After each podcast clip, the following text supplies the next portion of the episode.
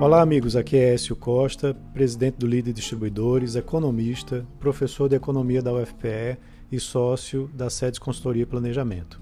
E vamos a mais uma agenda econômica Lide Pernambuco. Na semana passada, a gente teve uma alta do Ibovespa marcada com preocupações menores com relação à Ômicron. Parece que essa preocupação já está passando e com também uma decisão da política monetária aqui no Brasil inflação abaixo do esperado, apesar de que ainda em alta. Nos próximos dias, além de acompanhar essas novidades sobre a nova variedade é, da, do Covid-19, a Ômicron, mais sinalizações de bancos centrais aqui no Brasil e pelo mundo serão também observados né, pelos investidores. Aqui, na terça-feira, às 8 horas, vai ser publicada a ata da última reunião do Comitê de Política Monetária do Banco Central, o COPOM. E na quinta-feira, o Banco Central também apresenta o relatório trimestral de inflação, podendo aí trazer explicações né, mais detalhadas sobre o que levou o Banco Central a adotar um tom mais rockish, né, ou seja, um tom mais duro, de maior aperto monetário. Isso quando elevou a Selic para 9,25% ao ano. Nesse comunicado, o Copom reforçou a preocupação com a inflação, dizendo que vai manter sua estratégia até que se consolide não apenas a desinflação, como também a ancoragem das expectativas. Cabe ressaltar que a inflação oficial de novembro, medida pelo IPCA, ficou bem abaixo do previsto né, e derrubou os juros futuros nessa última sexta-feira. Né, isso com visões ou com agora uma noção de que o ciclo de aperto será menor, mas claro, sem descartar, sem descartar a nova alta já sinalizada de 1,5 ponto percentual para a próxima reunião que vai acontecer em fevereiro do ano passado. Os dados das vendas no varejo também mostraram que é, você tem aí preocupações com o desempenho da economia e essa semana a gente vai ter um novo indicador muito importante do setor de serviços referente ao mês de outubro, na terça-feira. É, há uma expectativa que esse indicador fique estável em relação a setembro, mas mostrando uma alta de 9,4% em 12 meses. Na quarta-feira, teremos uma importante divulgação, que são dos dados do Índice de Atividade Econômica do Banco Central, o IBCBR, referente a outubro, e que é considerado como uma prévia do PIB. Né? Há uma nova projeção de queda nessa comparação mensal, levando o acumulado em 12 meses para uma baixa de, próximo, de algo próximo de 1%. O IGP-10 de dezembro será publicado na quarta-feira e há também uma expectativa de queda, mas uma leve queda, né, mostrando que a inflação está cedendo, mas ainda está, de certa forma, pressionada. Na questão política, os trechos da PEC dos precatórios que não foram acordados entre Câmara e Senado serão apensados a uma outra emenda que vai ser pautada na Câmara no dia 14 de dezembro.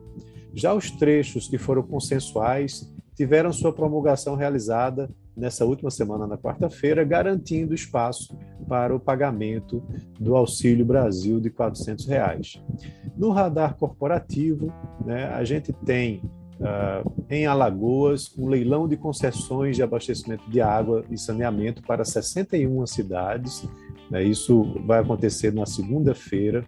Na quarta-feira, o CAD, né, o Tribunal do Conselho do CAD, vai é, definir finalmente sobre a proposta de incorporação da Unidas pela Localiza e também com relação à privatização da Eletrobras, ela deve voltar a entrar na pauta do TCU nesta quarta-feira.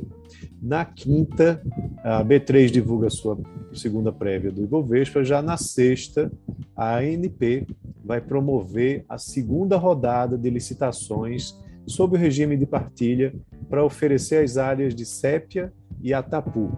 Isso tudo lá na Bacia de Santos. Agora vamos falar lá fora. Lá fora, a gente tem como destaque a reunião do Federal Open Market Committee, né, o FONC, lá nos Estados Unidos, e do Banco Central Europeu, ambas na quinta-feira, para definição das suas taxas de juros né, e também da política monetária. O FONC deve manter a taxa de juros entre 0 e 0,25%, mas o que sempre a gente está acompanhando é o comunicado que segue a fala, quer dizer, que segue a decisão e a posterior fala de Jerome Powell, né, o chairman do Fed, que deve influenciar as expectativas sobre taxas de juros é, há também uma expectativa sobre aceleração na retirada dos estímulos que o Banco Central vem fazendo lá nos Estados Unidos. Também há uma expectativa sobre a trajetória dos juros de referência do país né, para o ano que vem. A decisão do Banco Central britânico na quinta-feira também deve ser acompanhada. É, teremos já na terça-feira o resultado né, da indústria na zona do euro, referente a outubro, e em relação a novembro, saem os índices de preços dos atacados dos Estados Unidos e os dados da produção industrial e vendas varejistas lá na China. Já na quarta-feira, saem os dados das vendas do varejo nos Estados Unidos, referente a novembro, importante mês, mês da Black Friday. Outro ponto de atenção também é a inflação no Reino Unido, né, que vai sair nesse mesmo mês. Já na quinta-feira teremos os dados da produção industrial lá dos Estados Unidos, referente ao mês de novembro. E a semana se encerra com a divulgação da leitura final da inflação da zona do euro referente a novembro, né, na sexta-feira, uh, onde há uma perspectiva de leitura anual de 4,9%, bem acima da meta de 2% para aquela região. Então, é algo muito importante que vem mostrando a pressão inflacionária também nesses países. Então é isso. Um abraço a todos e tenha uma ótima semana.